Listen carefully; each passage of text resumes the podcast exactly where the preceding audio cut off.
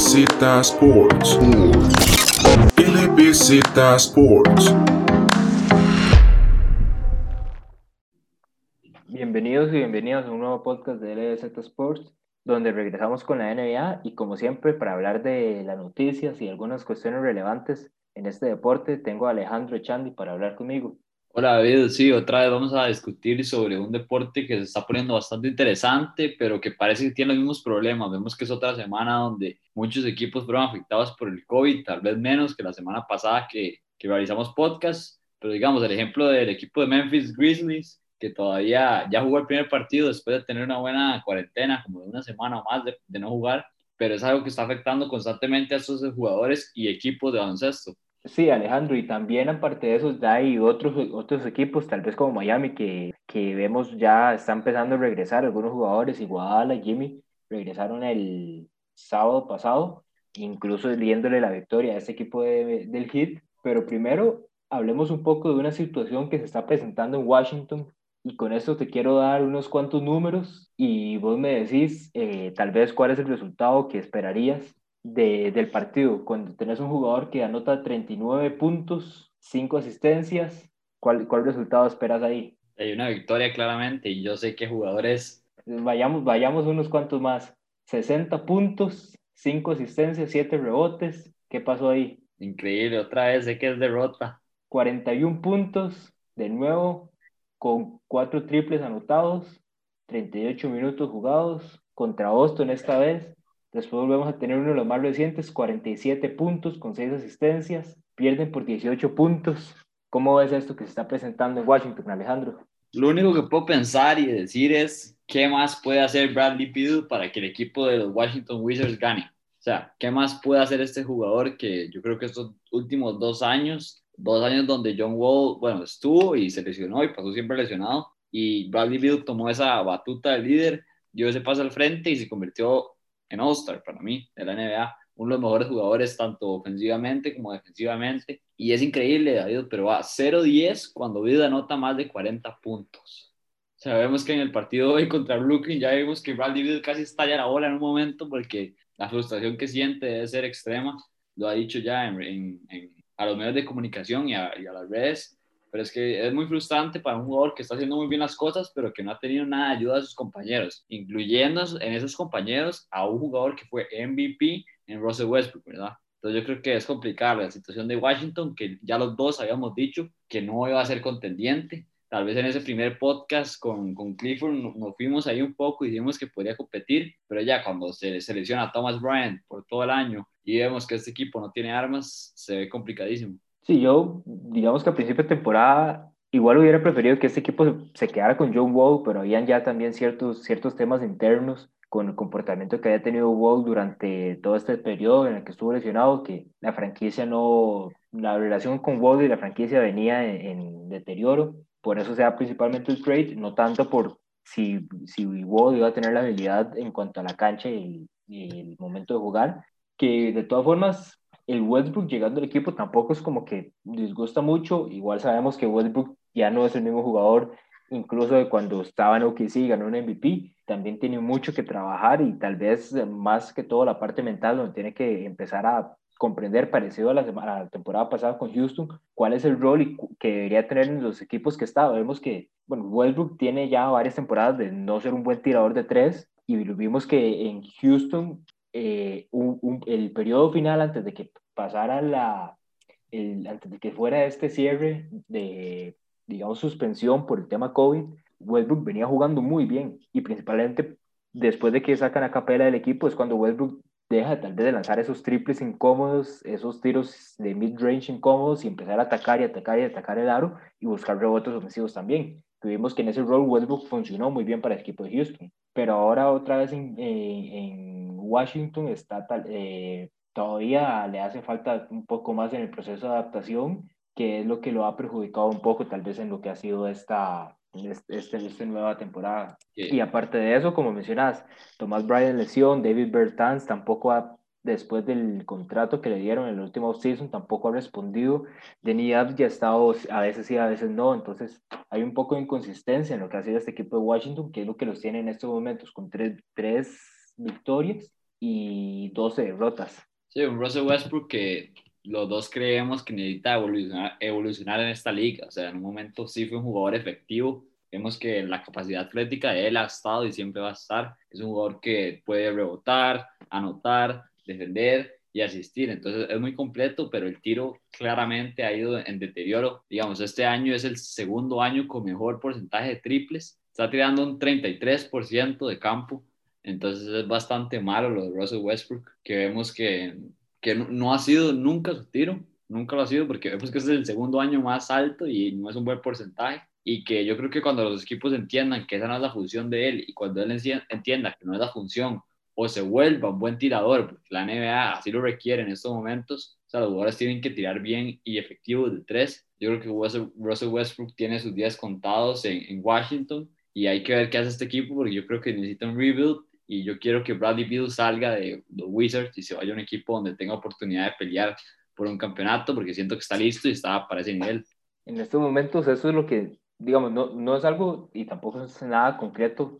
eh, que se rumorea en la NBA, la salida de Bradley Beal, pero es algo que eh, en el llamado NBA Twitter se puede ver, las aficiones de diferentes equipos eh, también buscan o esperan que sus respectivos equipos hagan tal vez un, un, empuje. Hay que ver si al final este equipo de Washington, digamos, acepta algún intercambio, algún paquete a cambio de Bradley Beal, que es un jugador que en estos momentos está prácticamente en todo su prime, con 27 años, liderando la liga en estos momentos en cuanto a anotación. Y con eso, Alejandro, ¿te parece si ideamos nosotros tal vez cuáles equipos podrían estar en esta, en esta contienda para obtener a Bradley Beal antes de que se dé el famoso trade deadline y cuáles podrían ser tal vez este tipo de paquetes que se le podría llegar a ofrecer al equipo de Washington. David, el primero que se me viene a la mente para mí es el equipo de los Memphis Grizzlies, un equipo que ha estado ahí en el octavo lugar, ha estado cerca de, de entrar, en la temporada pasada se quedó al borde de, de entrar a esos playoffs, vemos que los Blazers lo sacaron al final, pero un equipo que tiene ya a Jamoran, a Jaren Jackson, que no ha jugado esa temporada por lesión, pero que es un gran jugador, a Jonas Valenciunas, y tiene otros jugadores importantes que pueden hacer una diferencia. Yo creo que con una base como esta, Bradley Beal quedaría para mí en la perfección, pero entonces el problema es el paquete que le darían a este equipo. Sí siento que le tendrían que dar, tal vez deshaciéndose de Valenciunas, que es un buen jugador, pero que ya con Jaren Jackson creo que se la podrían jugar en la pintura, un jugador que defiende muy bien la pintura. Entonces agregar a Balanciunas y un par de first rounders y ahí un, un, relleno, cambio de jugadores, al propio Dylan Brooks, algo, otro jugador joven que llame la atención. Y ese equipo de Memphis creo que sí daría un, un salto adelante con tener a Jamorant, Bradley Beal y Jaren Jackson. Me gusta mucho ese, ese trío y además de eso tienen a Brandon Clark, que es otro jugador grande que puede defender bastante bien el aro. Yo creo que esos cuatro harían, harían un buen papel entre, entre algunos de los tal vez los jugadores jóvenes que siento que Memphis tal vez es uno más improbable, siento que no, no es un equipo que en esos momentos tenga como el objetivo de buscar alguno de estos jugadores grandes de nombre y me pienso yo que quieren tal vez eh, seguir un poco desarrollando a estos jugadores jóvenes, en Brandon Clark, Dylan Brooks, el mismo Grayson Allen, eh, Jones y, obviamente ahí ya, ya Morant y Jaren Jackson que son los principales en el equipo. Uno de los que yo pienso, y no, no necesariamente por el simplemente, simple hecho tal vez de ser, de, de ser eh, el equipo al que soy aficionado, pero es algo que de, de, en, en, el mundo de la NBA y de reporteros es algo de lo que se habla. Se habló con James Harden y se hablaba desde, con Bradley Beal se ha hablado incluso desde la temporada pasada, desde antes de que John Wall siquiera estuviera para regresar y más que todo siento por, por el lado de que, bueno, en primer lugar, el, la, el, el nombre que han venido agarrando tal vez Duncan Robinson, Italia Hero, como jugadores jóvenes, que los vemos en playoff respondiendo, y porque pues el encargado de toda esta, esta parte de, de roster en el equipo es Pat Riley, famoso no solo por su carrera como jugador, como entrenador, sino que ahora en cuanto a su rol en la parte de, de general manager, encargado de draftear a Dwayne Wade en Miami, encargado de conseguir a Shaquille O'Neal, encargado también del Big Free de Chris Bosh, LeBron en Miami, entonces es, es, y Jimmy Butler también ahora en Miami. Entonces, Pat Riley es, un gerente que ahí siempre está moviendo piezas para ver qué puede hacer y mejorar el equipo. Entonces, no me sorprendería que Miami también entre en la conversación en caso de que Washington vaya a mover a Bradley Beal. Sí, un equipo de Miami que vemos que estas off-seasons ha estado bastante activo. Vemos que hace dos temporadas consiguieron a Jimmy Butler y salió bastante bien. Y yo creo que cada temporada han buscado eso, encontrar nuevas fichas. Vemos que encontró sus jugadores jóvenes en Duncan Robinson, Tyler Hero. Una temporada donde Miami le está haciendo bastante mal en realidad. Tiene récord negativo y se ha visto muy afectado por los protocolos de COVID. Y siento que el equipo de Miami no está jugando bien en este momento. Además de que la conferencia del oeste está mucho más tallada que en la temporada pasada. Y sí siento, aunque David diga que no, que Miami es un, es un equipo que sí le, le le afectó mucho la burbuja para positivo. O sea, fue una, una, una postemporada en sueño que la burbuja afectó mucho para mí y, y una conferencia de este que sí se debilitó en la burbuja. Pero David, digamos, si, si este jugador, si el equipo de Miami buscaría un jugador que, como Bradley Beal, que yo creo que lo pondría hasta top 3 favoritos para el este, porque en este momento para mí no es Miami, tres, top 3 favoritos en el este, ¿qué paquete podría dar el equipo Miami? con lo de el, paquete, famoso paquete que daría Miami, ahí de fijo se tienen que ir los jóvenes. De un Precious Ochoa es uno que ahorita tiene bastante valor por, por ser rookie y en realidad ser un, uno, un, jugador con un buen juego interno. Eh, también tiene que, digamos, para mí sería uno de los dos entre Hero y Robinson, que en estos momentos el que obviamente da más, más atracción y la razón por la que Ochoa eh, digamos, que va a Ochoa y tal vez no Robinson, es porque, bueno, Hero todavía no se ha visto muy bien esa temporada, le ha costado un poco el juego exterior, tal vez Miami viendo eso, tal vez pueda optar por, por decir, por, por enviarlo a, a Washington a cambio de Bradley Bill, pero yo, yo siento que iría una combinación de Precious Ochoa eh, Tyler Hero, entre los jugadores jóvenes, tal vez un Casey Opala también, que se, se, le, se le veía mucho, muchas similitudes con Derrick Jones Jr. en sus, en sus inicios, y para la parte un poco salarial y completar, eh, completar el, salario que, va que van a traer con Bradley Bill, un Myers Leonard y un Andre Guadala eh, irían completando y obviamente eh, uno o dos picks de primera ronda, probablemente dos picks de primera ronda, que sería lo que terminaría como de, convencer a este equipo de Washington para hacer el trade. Que Miami daría mucho, tal vez, pero me, me, gusta, me, lo vale y me gusta un poco más este tipo, digamos, este paquete para un Bradley Bill que para James Harden, pero ya eso era por un tema de, cómo calza en el equipo, que para mí Harden y por cuestiones, digamos, tal vez de, filosofía, siento que no calzaba con la, con la filosofía que tiene el club de Miami y Bradley Bill siento que va por el mismo camino que tiene Jimmy Butler en cuanto a la mentalidad. Sí, un Bradley Beal que, como dije, ofensivamente y defensivamente es bastante dotado y es un jugador que defensivamente no es un jugador menos o un jugador limitado como James Harden en algunos momentos, pero un Bradley Beal que a mí también me gustaría verlo en Miami y un equipo de Miami que no, no entiendo qué le está pasando en esta temporada. Un poco ahí eso del, del COVID y las lesiones que ha sufrido, pero que ya poco a poco está levantando cabeza y y sí, es, es, un tema interesante de Bradley Beal y yo creo que el equipo de Washington Wizards debería hacer el trade lo antes posible. Es que Beal no está feliz ahí, no está teniendo resultados, ¿para qué desperdiciar un talento así?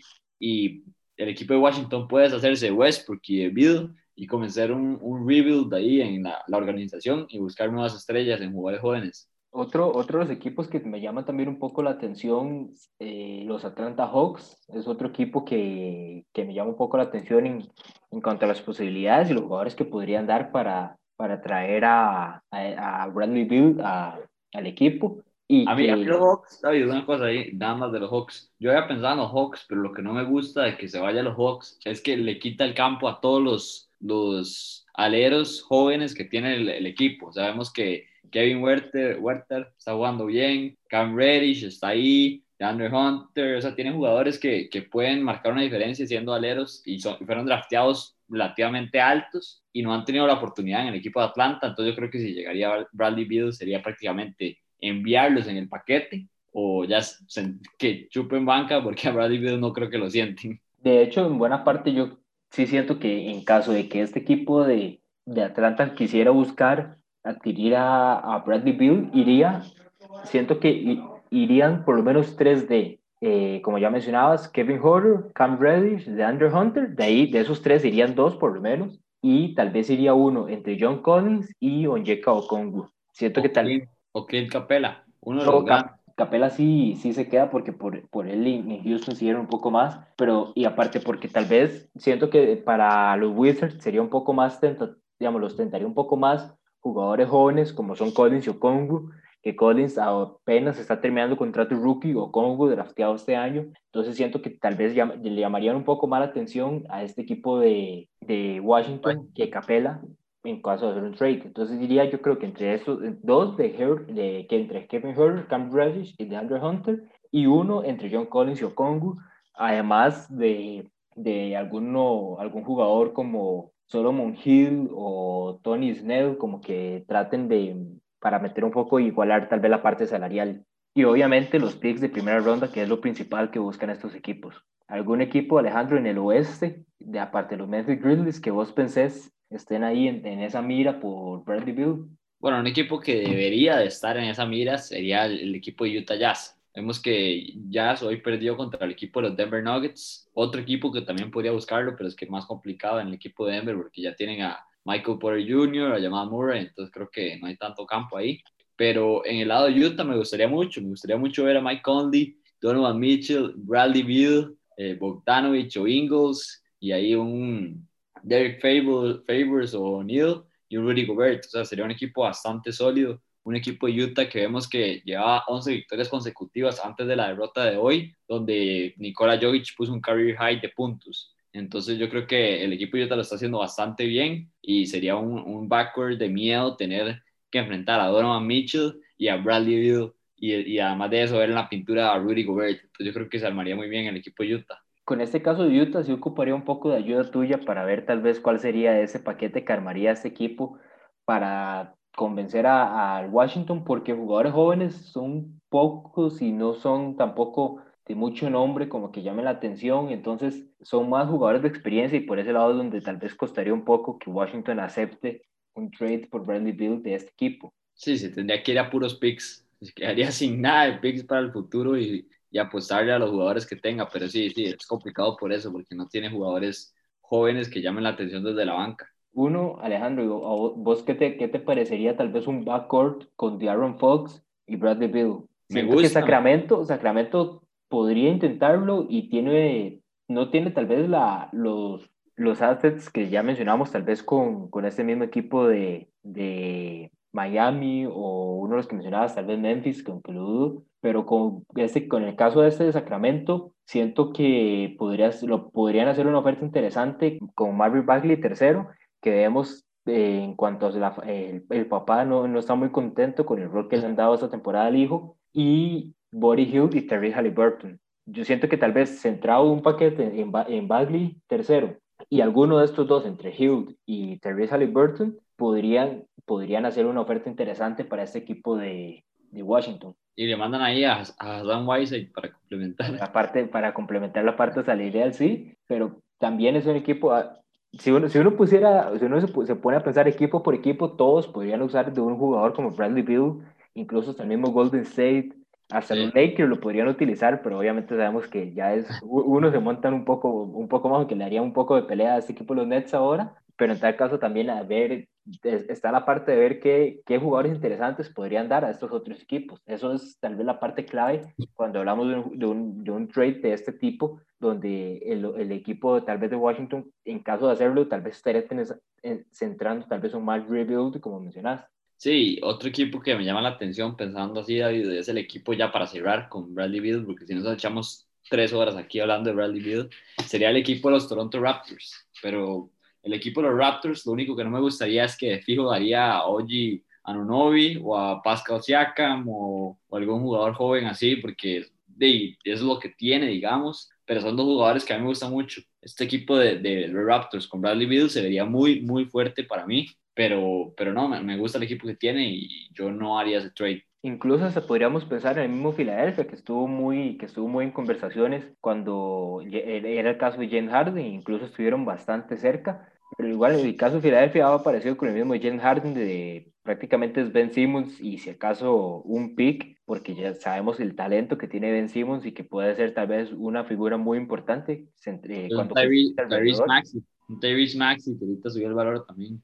Entonces igual Filadelfia siento que igual permanece ahí, de todas formas habría que ver porque vimos recientemente en una victoria de este equipo de los, de los Sixers sobre Los Ángeles, que se centraron tal vez en, en usar a Ben Simmons defensivamente para detener un poco a LeBron James, les funcionó y tal vez por ese lado es la única razón por la que siento todavía no están tan convencidos de, de intercambiar a Simmons por el aspecto defensivo que puede que les da al momento de enfrentar a estos grandes equipos, incluso también cuando llegue el momento de jugar contra los Nets, tal vez en finales de conferencia o en las semifinales, dependiendo de cómo se acomoden los brackets. Sí, David, y otro equipo que está buscando hacer movidas en este momento, un momento de la temporada donde hay equipos que lo están haciendo bastante mal. Vemos el equipo de los Pelicans, un equipo que esperaba un poco más para esta temporada, que la temporada pasada le hizo bastante bien. Vemos que se fue Drew Holiday del equipo y vino Eric Bledsoe pero un equipo de New Orleans que tiene bastante talento en Brandon Ingram,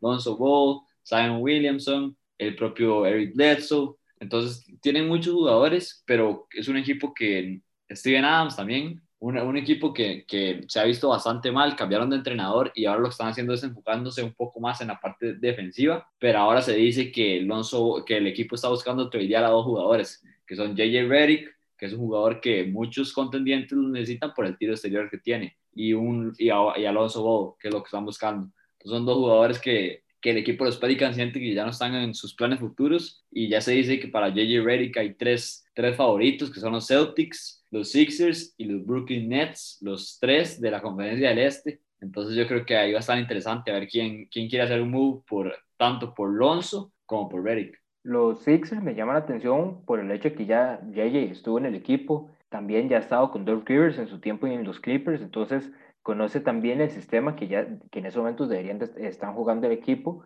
por sus experiencias pasadas tanto con Filadelfia como con Los Ángeles. Y aparte hay algo que, que es eh, esencial en esa parte y es que Joel Embiid, digamos, J.J. que era prácticamente el jugador favorito con el que, con el que Joel Embiid podía jugar, o sea, en, en el tema personal Embiid decía que JJ era el jugador que más le gustaba jugar y algo que el mismo JJ también mencionaba, incluso en, un podcast que, que, que tiene el JJ Reddick, en, en, una ocasión que tuvieron invitado a Joel Embiid, salió el tema de cuando jugaban juntos y había ellos, decían que tenían una buena química y que les gustaba bastante eh, cómo, cómo, se desempeñaron en su tiempo. Siento que los, los Sixers eh, pueden ser un buen contendiente, pero los que por más necesidad veo un poco más a, a los Celtics y a los Nets, los Nets vimos que última, recientemente firmaron a Ayman Shumpert de agencia libre, principalmente como mencionábamos, porque no tienen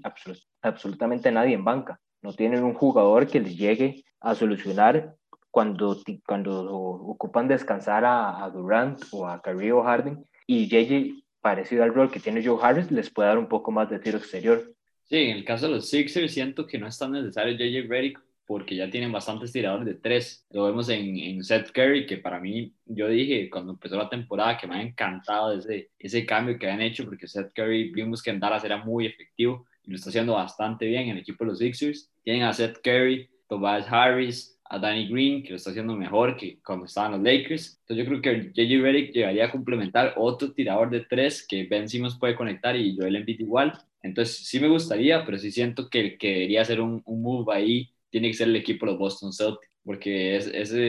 vemos que en la postemporada pasada se vio bastante limitada la banca, bastante limitada en momentos importantes, los, los titulares no rotaban mucho por eso mismo y es un jugador que, que tiene la experiencia y tiene el tiro. Y en cuanto a Alonso, Alejandro, ¿qué podríamos esperar eh, en, en Alonso Bowl si en serio ya el equipo, pues, de cierta forma se rinde en el jugador? Qué complicado, es complicado con Alonso porque vemos que, digamos, la Melo lo está dejando pésimo ahorita.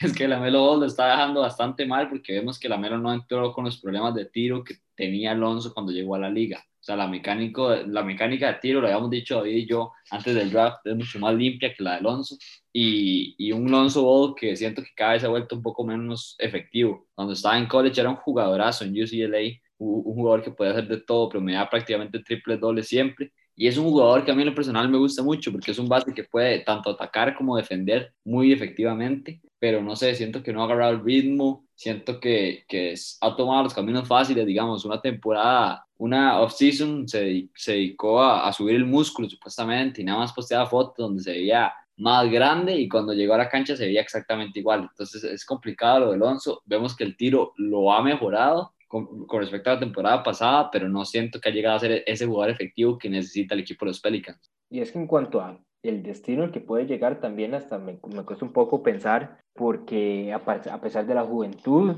la posición del point guard es una que está ahorita muy, muy bien representada en muchos equipos, entonces eh, es lo que está difícil,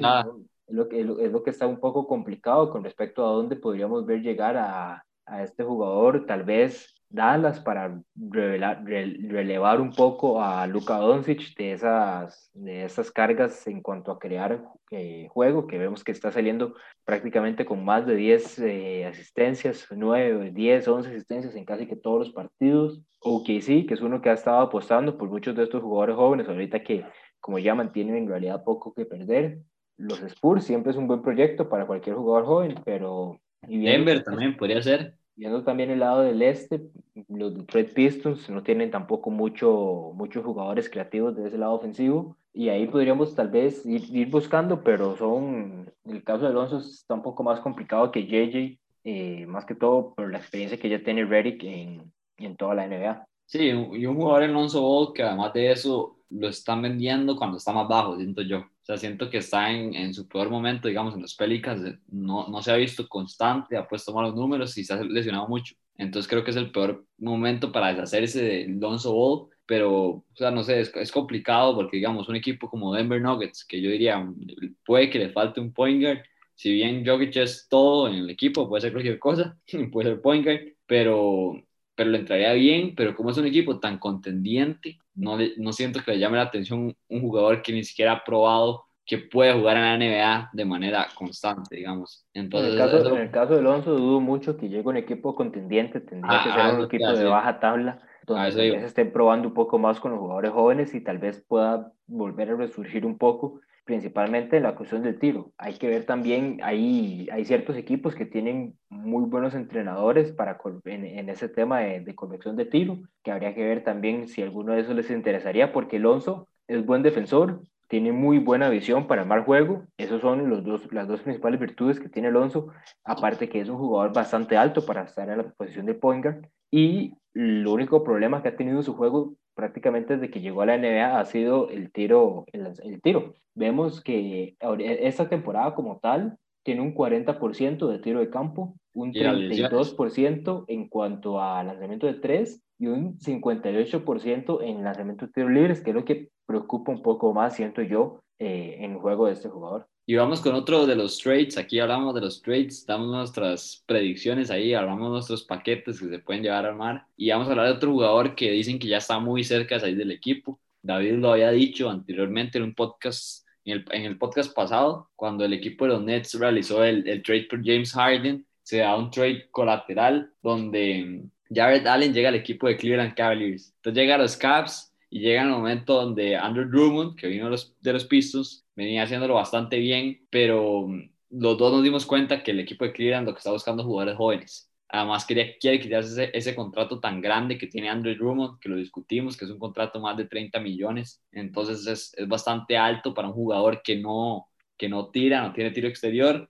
y que es un hombre grande. los hombres grandes ya no se les paga tanto como, como antes. Y entonces ya se dice que están hablados y que es lo que está buscando el equipo de Cleveland, deshacerse de un jugador y deshacerse de un jugador que ha sido All-Star en Andrew Drummond. Yo, en el caso de Drummond, y aquí shout out a un amigo Castillo de, de, del equipo que me hablaba de, de, de, Drummond llegando a los Celtics y él, y él me lo mencionaba con una publicación en Instagram donde lo que decían es que los Cleveland Cavaliers y lo que iban a hacer era cortar a, a Drummond. Yo le decía que, que no, no era poco probable que Drummond llegue a los Celtics, en realidad lo veo bastante bien, pero obviamente no va a ser como mencionaban en la, imagen de que iba a ser un, corte, porque la, el dinero que le están pagando el Roman es mucho, el contrato todavía le quedan bastante años, fue hace poco que renovó, entonces es muy poco probable que simplemente sea un cut y firme ahora contra equipo. Pero en cuestión de trades lo veo bastante viable y